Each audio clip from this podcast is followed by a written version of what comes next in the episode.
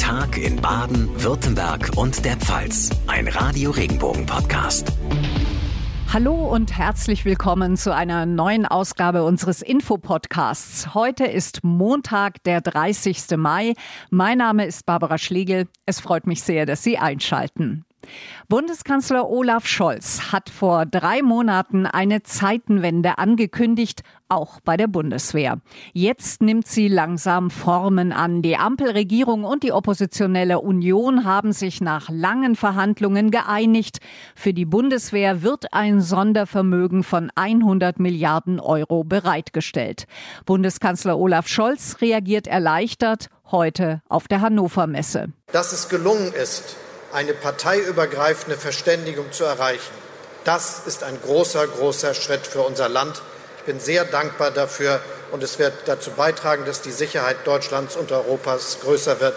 Es ist die richtige Antwort auf die Zeitenwende, die mit Russlands Angriff auf die Ukraine angefangen hat. Die 100 Milliarden Euro sollen allein in die Bundeswehr investiert werden. Vio Kosanic aus den Radio Regenbogen Nachrichten. Für was wird das Geld verwendet werden? Was genau mit dem Geld angeschafft wird, darüber wird sicherlich noch viel diskutiert werden, aber die Ausrüstung der Bundeswehr ist über viele Jahre vernachlässigt worden, angefangen von Winterkleidung für die Soldaten über Funkgeräte bis hin zu Munition.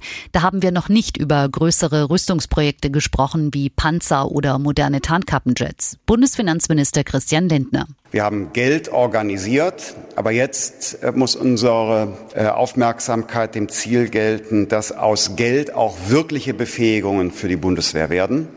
Eine Beschaffungsbeschleunigungsinitiative und äh, eine strategische Diskussion über das, was notwendig ist, muss sich jetzt anschließen.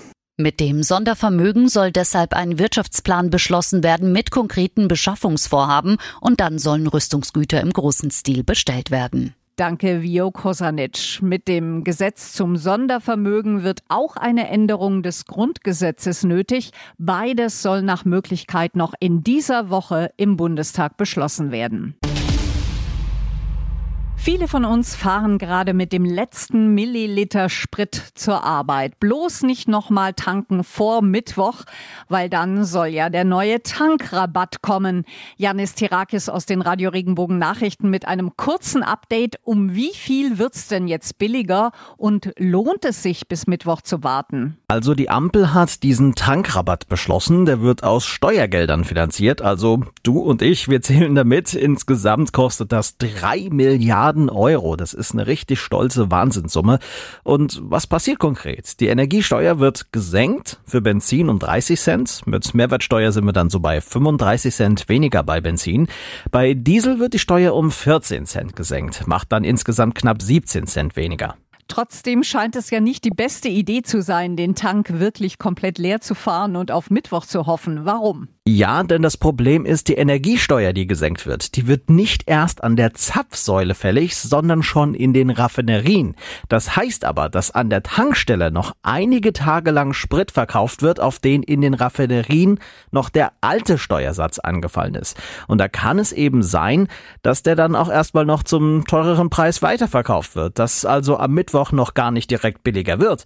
Und das zweite Problem, es wird vermutlich einen ziemlichen Ansturm geben, sodass du womöglich beim ersten Versuch gar kein Benzin kriegst, weil es riesige Schlangen an den Tankstellen gibt und äh, tatsächlich Engpässe wegen der hohen Nachfrage.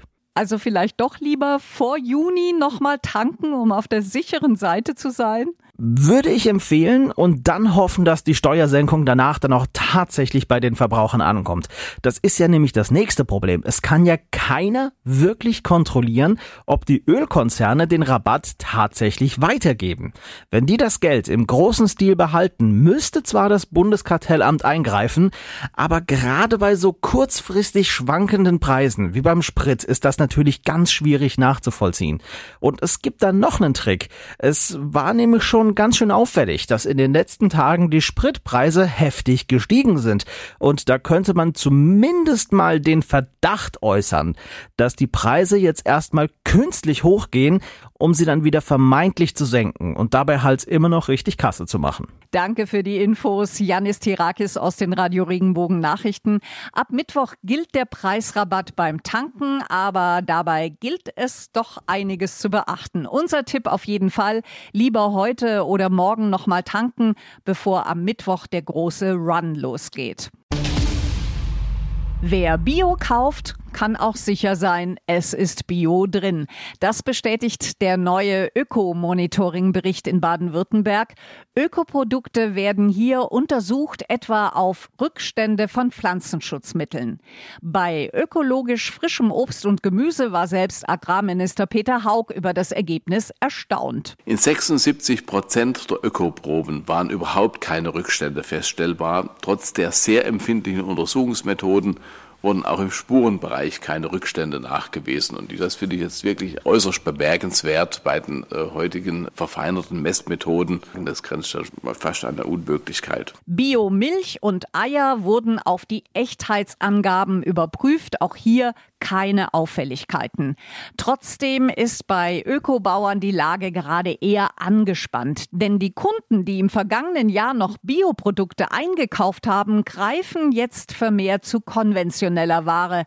Ist das schon die Trendwende auf dem Biomarkt? Ob das zu einem Trend wird, das glaube ich eigentlich nicht. Ich bin überzeugt davon, dass sich am Ende Qualität durchsetzen wird. Bioqualität hat ihren Preis, aber ob den am Ende alle zahlen können oder wollen, wird sich zeigen. Agrarminister Peter Haug. Ich bin einigermaßen beruhigter, weil ich glaube, dass das Bewusstsein der Menschen für das Thema Lebensmittel in einem Wandel begriffen ist. Und ich glaube, in Baden-Württemberg noch am ehesten dass es, glaube ich, klar ist, dass man nicht einfach so 0815 halt einfach das konsumiert, was letztendlich äh, der Markt so bietet, unbesehen, sondern äh, dass die Menschen schon nach Qualität ein Stück weit schauen. Fakt ist, in Deutschland geben wir nur 9 Prozent unseres Einkommens für Lebensmittel aus.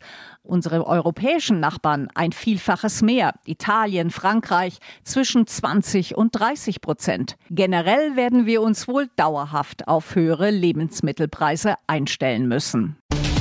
Nachrichten für den Breisgau, den Südschwarzwald und das Dreiländereck. Ich bin Michaela Gröning. Auf den Schau ins Landturm steigen, Bogenschießen ausprobieren und einen Tag im Europapark verbringen. Drei Flutopferfamilien aus dem Ahrtal haben von Mittwoch bis gestern einen Gratisurlaub im Hexental mit Programm genießen dürfen. Wittnauer Bürger haben das ermöglicht. Mutter Silke Iltis aus Ahrweiler ist überwältigt. Wir haben uns sehr gefreut, dass wir hier so nett aufgenommen werden und dass wir die Möglichkeit haben, mal eine Auszeit zu nehmen und mal in ganz normaler Atmosphäre zu sein. Bei uns war im Grunde Keller und Erdgeschoss komplett unter Wasser und äh, wir sind auch jetzt noch nicht fertig, aber es ist jetzt so weit, dass wir wieder eine Heizung haben und wieder einziehen können, wieder Warmwasser haben.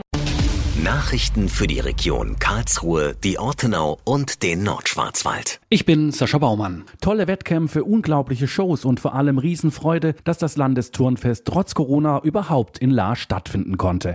Über 10.000 Sportler, Kampfrichter und Helfer feierten zusammen mit der Bevölkerung fünf unvergessliche Turnfesttage. Oberbürgermeister Markus Ibert. Sehr viele Menschen, junge Menschen, ambitionierte, sportliche, faire Menschen sind nach La gekommen. Das hat natürlich auch in die Stadt reingewirkt. Das Ziel war, hier ein großes Fest zu veranstalten. Wir waren alle Landesturnfest und das an verschiedenen Plätzen in der Stadt. Das war das Highlight eigentlich. Mit einem Festzug durch die Stadt hatten sich die Teilnehmer gestern aus La verabschiedet.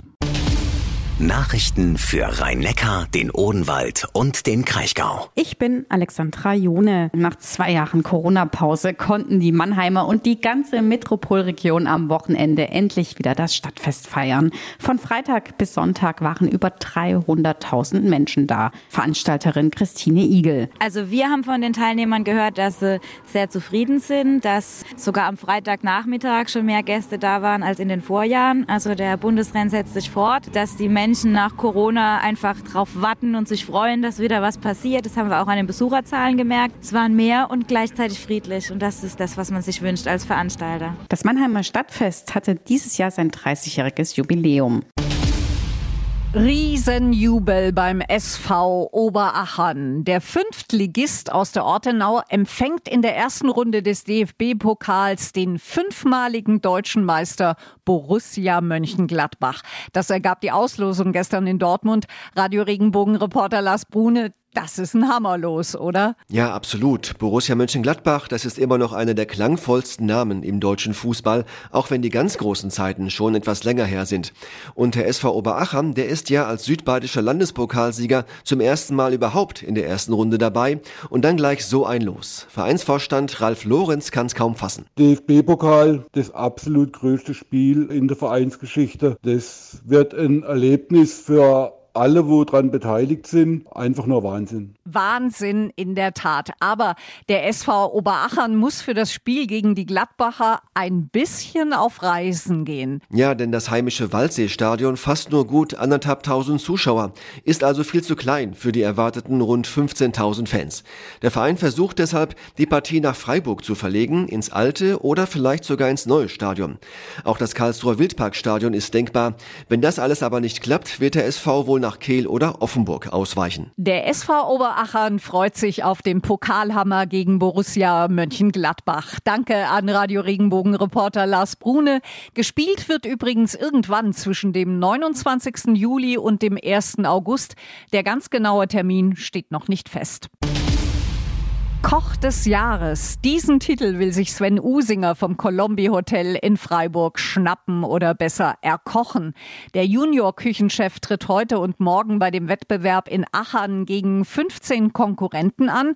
Unter anderem muss er ein Gericht für 130 Personen zubereiten. Das Gericht sollte relativ einfach sein, aber es muss halt einfach jede Komponente so gut zusammenpassen, dass man sich dann am Ende auch nicht verkünstelt. Ja, wir haben einen vorgegebenen Warenkorb, aber der bleibt aktuell noch geheim. Ich habe ein eher untypisches Produkt orientalisch gemacht. Das Wichtigste ist mir, dass ich da ähm, gut performe, dass ich äh, tolle neue Leute kennenlerne. Auch ein tolles Drei-Gänge-Menü wird beim Wettbewerb verlangt und sowas schüttelt auch ein Profi nicht immer aus dem Ärmel. Beim Probekochen lief auch mal was schief, gibt Sven Usinger zu. Sachen, die hätten knusprig sein müssen, die beim ersten Anlauf einfach wunderbar funktioniert hatten, dann im zweiten Anlauf plötzlich aufgefallen sind, hey, so einfach wie das beim ersten Mal geklappt hat, ist das gar nicht. Und dann haben wir da wirklich nochmal ausgiebig dran rumgetüftelt, haben das bestimmt nochmal fünf, sechs Mal wiederholt, so lange, bis wir gesagt haben, jetzt sind wir auch glücklich, jetzt sind wir damit zufrieden. Wird schon alles klappen klappen. Wir drücken fest die Daumen. Sven Usinger aus Freiburg will sich den Titel Koch des Jahres holen. Und damit sind wir am Ende unserer heutigen Info-Podcast-Folge. Wir würden uns freuen, wenn Sie den Tag in Baden, Württemberg und der Pfalz abonnieren. Das geht auf jeder Podcast-Plattform. Dann verpassen Sie keine Ausgabe mehr und bleiben immer auf dem Laufenden. Mein Name ist Barbara Schlegel. Ich bedanke mich für Ihr Interesse und wir hören uns morgen Nachmittag wieder mit der nächsten Folge. Bis dahin eine gute Zeit.